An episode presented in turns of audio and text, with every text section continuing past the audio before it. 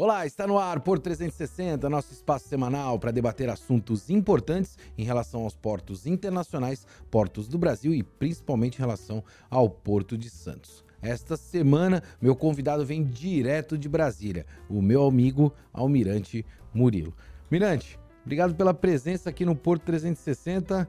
Tava sentindo falta de bater esse papo com o senhor.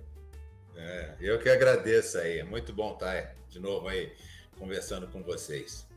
Almirante, eu quero começar pela questão dos investimentos primeiro, né? A gente sabe aí a importância dos TUPs uh, eh, para o Brasil e a gente tem um novo governo, né, chegando agora com uma série de propostas na mesa. Como é que está a questão dos investimentos, principalmente nessa atividade, né, de terminais de uso privativo que é tão importante para o desenvolvimento do setor portuário uh, no Brasil? Porto 360. Patrocínio.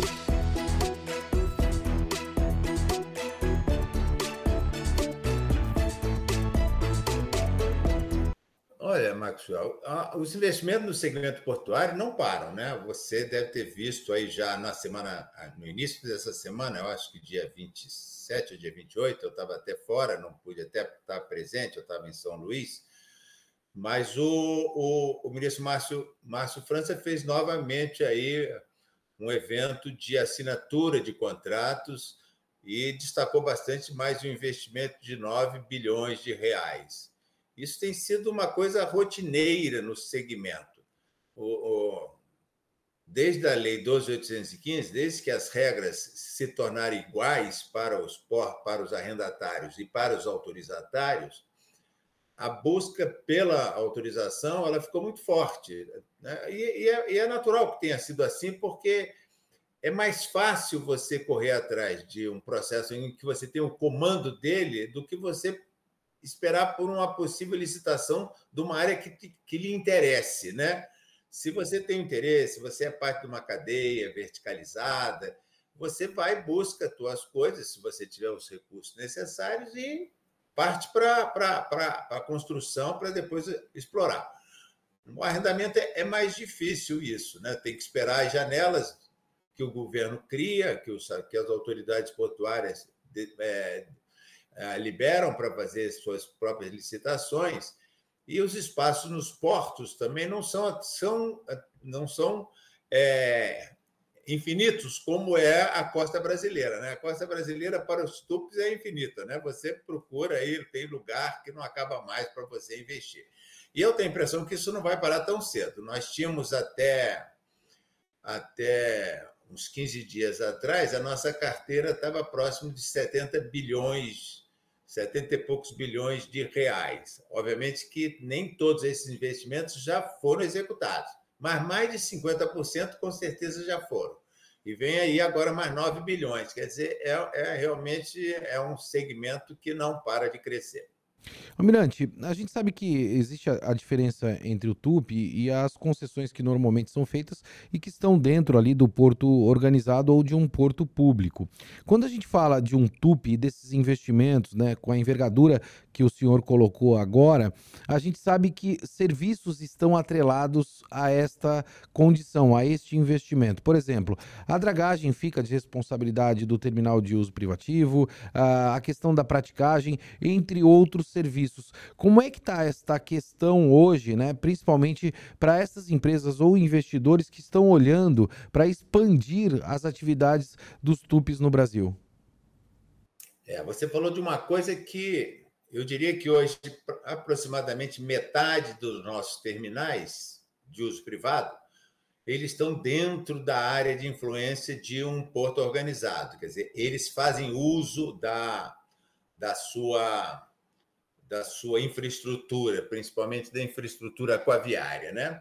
Mas nós temos outros, a outra metade que não, que quando você está usando a infraestrutura ah, portuária, você faz torce para que a autoridade portuária seja eficiente, né, nas suas dragagens, na sua prestação dos serviços necessários, para que de maneira nenhuma você seja a de uma certa forma, a, é, limitado na sua operação em função de falta de calado, outras coisas. Quando você vai para em áreas mais fora do porto organizado, os tubos têm feito todos esses investimentos, né?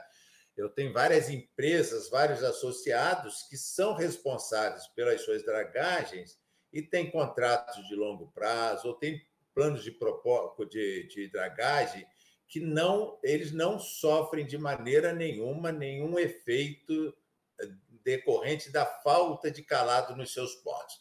Isso só acontece nos terminais de uso privado quando eles são dependentes do, da autoridade portuária. É um problema para nós e a gente torce muito sempre para que a autoridade portuária consiga cumprir com as suas obrigações ali para que não tenhamos nenhuma restrição de calado para as nossas operações mais recentemente o anúncio aí, principalmente uh, pela autoridade portuária, até propriamente pelo Ministério, da redução de tarifas uh, no setor portuário.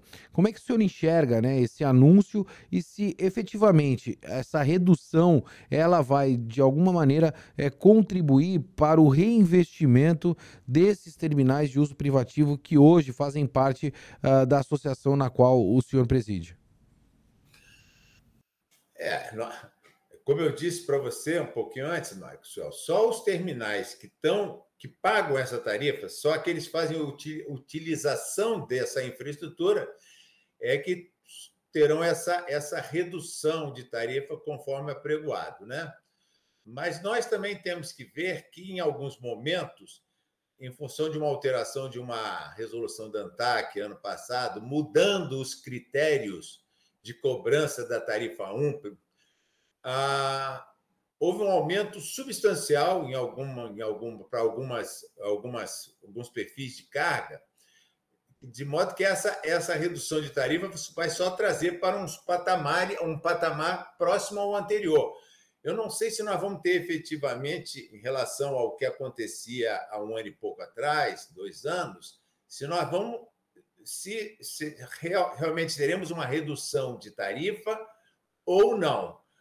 Você deve ter visto aí que alguns portos organizados já estão tratando de dar descontos justamente em função dessa alteração de critério. A alteração de critério, só para, para que os seus telespectadores que, que não tenham muito conhecimento da causa, é porque mudou o critério de cobrança e ele agora passou a ser cobrado sobre a TPB. TPB é, é o porte do navio, cheio ou vazio, o, o navio tem um porte. E a cobrança que antes era feita por deslocamento, por número de contêineres, por vários critérios, hoje está todo em TPB. Então, se um terminal, se um navio de contêineres, só de contêiner vazio, entrava num porto, não pagava praticamente nada. Hoje, ele entrando num porto só com contêineres vazios, ele vai pagar o TBB do navio, que é um TBB grande, né? Então, houve esse aumento lá e essa redução vai contribuir para a redução um pouco.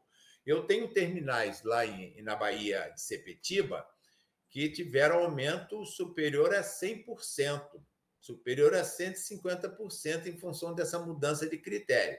Quer dizer, a redução agora que está sendo dita lá de 50% vai trazer para um patamar que ainda vai ser um pouquinho acima do que era anteriormente a, a essa mudança de critério. Né? Quer dizer, foi uma coisa boa, mas nós não estamos vendo assim uma redução efetiva da tarifa 1. Tá? Mirante, o senhor teve mais recentemente agora na Bélgica, né? Uma missão internacional aí promovida é, pela ATP. E eu queria pedir para que o senhor contasse um pouco para nós, né? O, o, o que, que, vocês viram lá na, em Antuérpia, né? E qual foi o propósito dessa missão é, internacional? É, isso é um sonho antigo da ATP. Essa viagem era para ter acontecido em maio de 2020. Infelizmente, quando nós estávamos já com, com os motores aquecidos, veio a pandemia e nós tivemos que dar um intervalo aí de dois anos para fazer. Qual o nosso objetivo? É, como o nome diz, é uma viagem de estudos. Nós vamos lá para conhecer um benchmark internacional em portos que são assim considerados, né? sem dúvida nenhuma.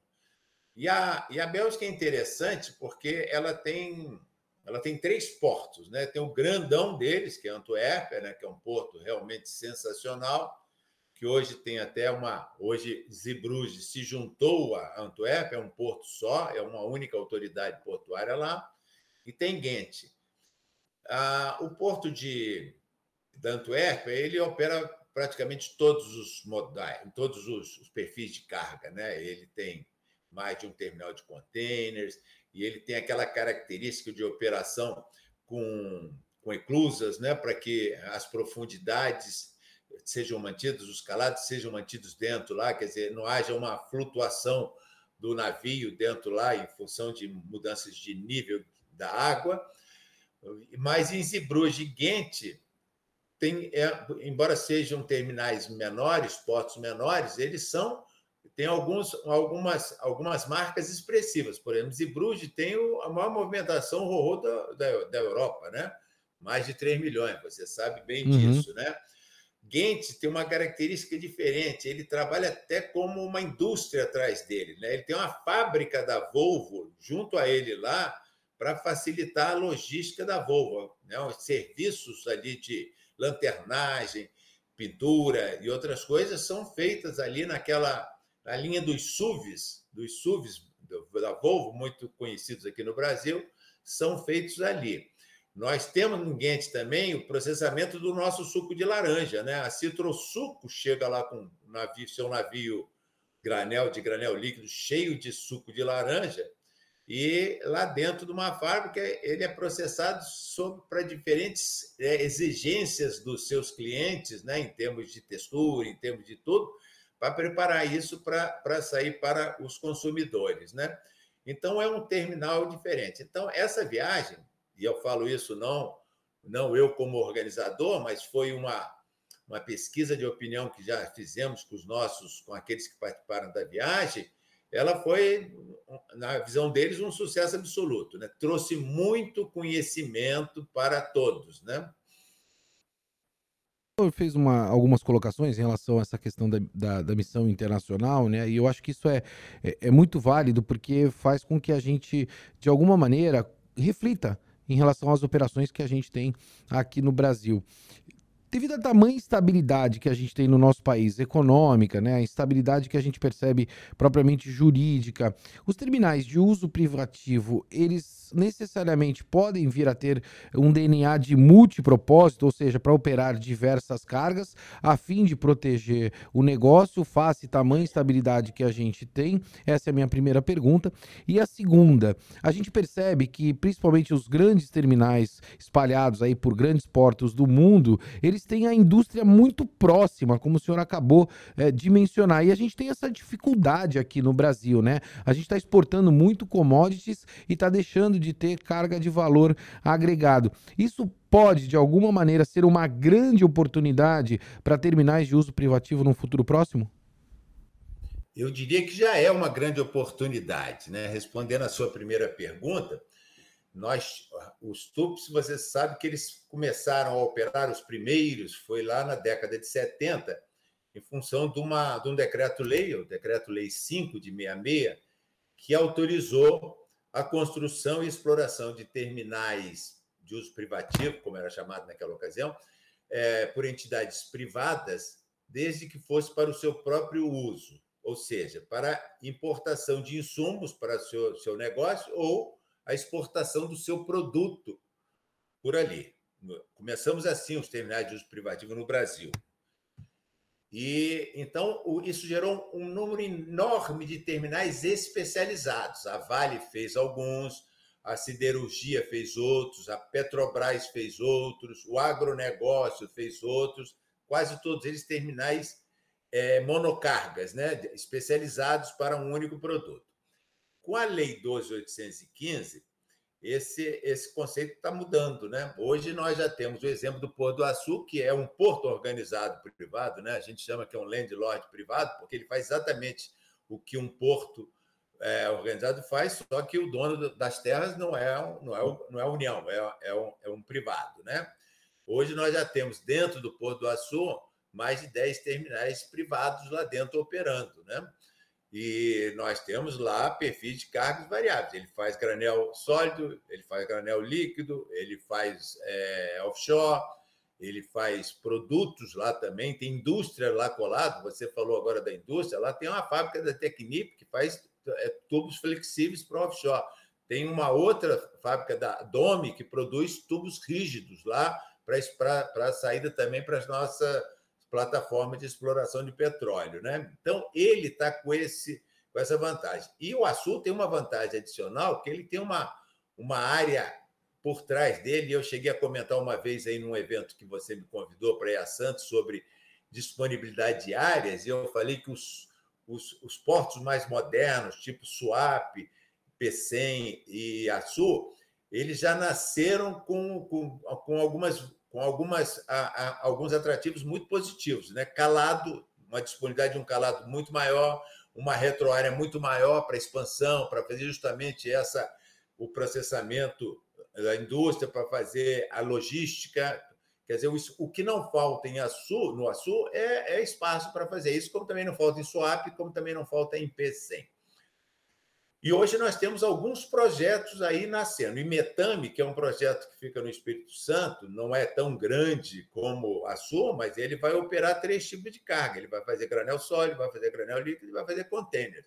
E vai fazer container com 17 metros de profundidade. Você sabe o que significa isso para um terminal de containers hoje, né? Tem 17 metros no Brasil. Talvez seja o único, né? Porque é uma coisa que Santos persegue há algum tempo, os 17 metros, eu não sei quando é que, qual será o, a expectativa para isso, mas esse aí já vai nascer com 17 metros. E assim nós temos outros com essa possibilidade. Eu acho que no futuro nós vamos crescer muito nesses projetos. Tem outros em andamento, mas eu não tenho nenhum em construção. Tem Petrocity, tem Porto Central, tem Alcântara, tem belíssimos terminais por aí que ainda estão na fase da, do, dos planos, né, dos projetos, já têm contrato de adesão, mas ainda não iniciaram, por alguma razão, a sua construção. Mas nós vamos ter um futuro aí de muitos projetos de terminais de uso privado, multicargas, como você falou. Aí, informação do presidente da ATP, Almirante Murilo. Mirante, a gente está chegando ao final do nosso programa, mas eu preciso destacar esse ponto agora, porque essa semana a praticagem está completando 90 anos de atividade uh, aqui, né? E, e, e, evidentemente a gente sabe que é um serviço essencial e crucial para as operações uh, portuárias. Como é que o senhor avalia né, a atividade uh, da praticagem e esses 90 anos né, da atividade da praticagem? É, eu, eu, vou repetir o que eu tenho dito sempre.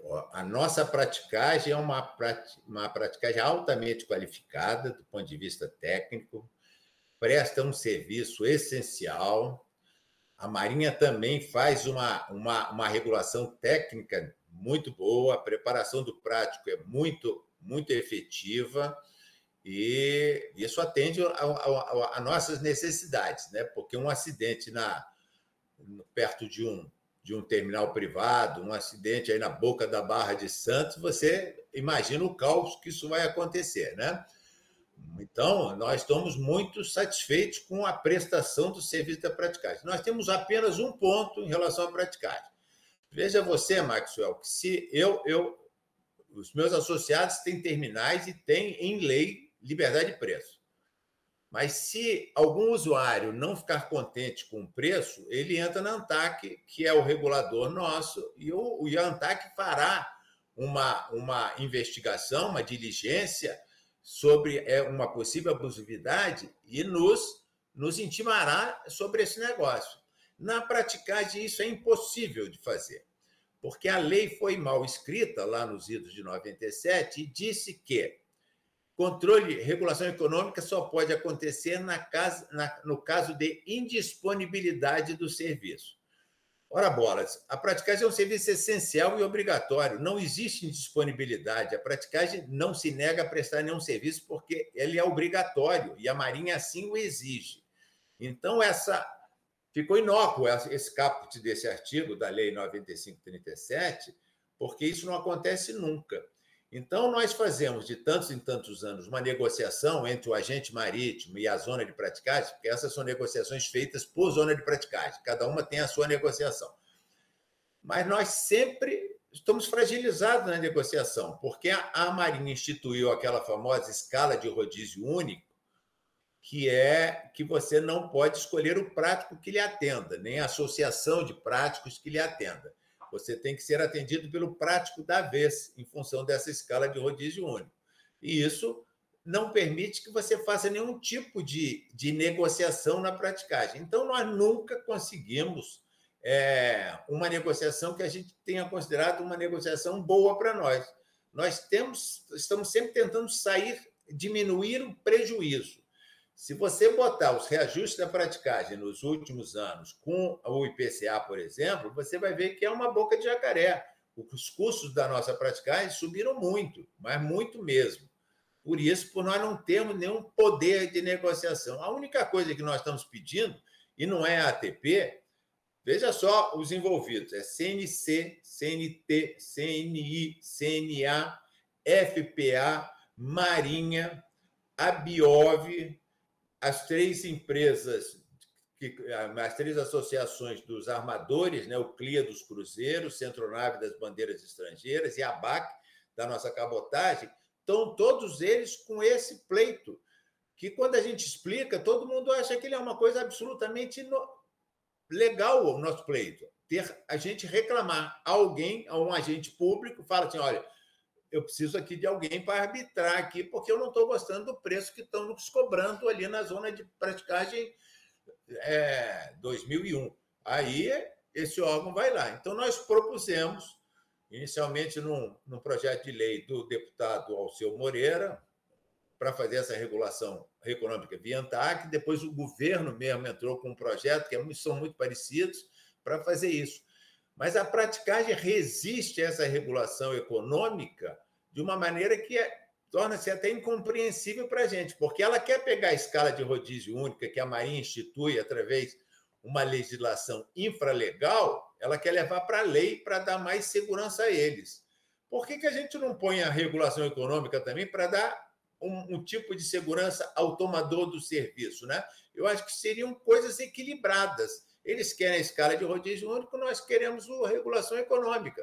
Eu acho que isso é muito fácil de ser entendido, mas a gente está com uma luta muito grande dentro do, do, do Congresso, porque a praticagem está fazendo um esforço hercúleo para que isso não aconteça. Se, não, se isso não acontecer, nós vamos continuar. Se a escala de rodízio único for para a lei, garantindo a ele sempre a escala de rodízio único, e nós não tivermos um poder mínimo de negociação de preço, isso vai ficar uma coisa totalmente descontrolada. Quem é que vai pagar por isso? Basicamente as commodities brasileiras, né?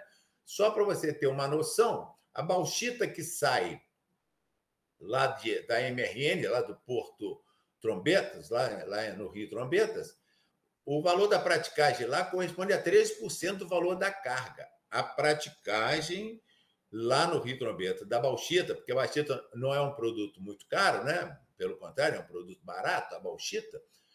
O caro é, é transformar a bauxita em alumínio, isso é que faz tudo muito caro, né? É o processo. Mas 13% daquele valor da carga embarcada é pago a praticagem. Isso não tem o menor sentido para a gente, na cabeça da gente. Entendeu? Então é só isso. Do seu Nós não 3... temos nenhum problema com a, com, a, com a qualificação do serviço, mas eu acho que nós temos o direito de ir reclamar a alguém quando nós não tivermos é, é, satisfeitos com o preço, como nós fazemos no nosso dia a dia, em tudo, né? Em tudo nós temos isso. Concordo plenamente, Almirante, e a gente sempre tem que ter essa preocupação, né? É, uma coisa é a cobrança pelo serviço, outra coisa é parte do negócio, né? Ser parte integrante do negócio. Dependendo do percentual, você já não presta o serviço. Você é parte integrante é, do negócio, Exato. né? Você está uh, ah, realizando lucro em cima é, necessariamente. Então, é uma reflexão que a gente precisa fazer, talvez um estudo aí no nosso país, de um modo geral, dos modelos de negócio que a gente tem. Almirante, obrigado pela tua presença aqui. Sempre, sempre muito bom conversar com o senhor, eu aprendo demais e queria pedir um favor. Eu sempre quando vou a Brasília me levam naqueles restaurantes super mega chiques e a gente foi almoçar num restaurante tão bom aí em Brasília, de uma comidinha caseira. Como é o nome do restaurante? Deixa a dica aqui pro pessoal que um dia for aí a Brasília, nesse restaurante que fica aí perto do prédio da ATP. É aquele que fica aqui pertinho, é o meu, é o meu, é o meu, o pessoal chama aquilo do bistrô, bistrô do Almirante, mas aquilo se chama Farofina. Farofina, farofina, muito bom, muito bom. Dá uma dica aí em Brasília, quem for, uma comidinha caseira deliciosa. Você pede o prato, tem direito a duas opções, né, Almirante? Tô certo? É, Se pegar salada, tem direito a dois acompanhamentos. Se não pegar salada, tem direito a três acompanhamentos. Então, é muito. O custo-benefício é muito bom. Eu, segunda-feira, já tenho um almoço com um professor da FGV, que nós vamos lá almoçar. e, quando, e quando for a Brasília, quero almoçar de novo lá, hein, Almirante? Vamos lá, vamos almoçar lá de novo. Combinado, meu Almirante. Falou, Comandante, obrigado. forte abraço. Um abraço para você. Obrigado. Eu vou ficando por aqui, como você bem sabe, sempre movimentando muito mais do que informação. Se for em Brasília, corre lá no Farofina.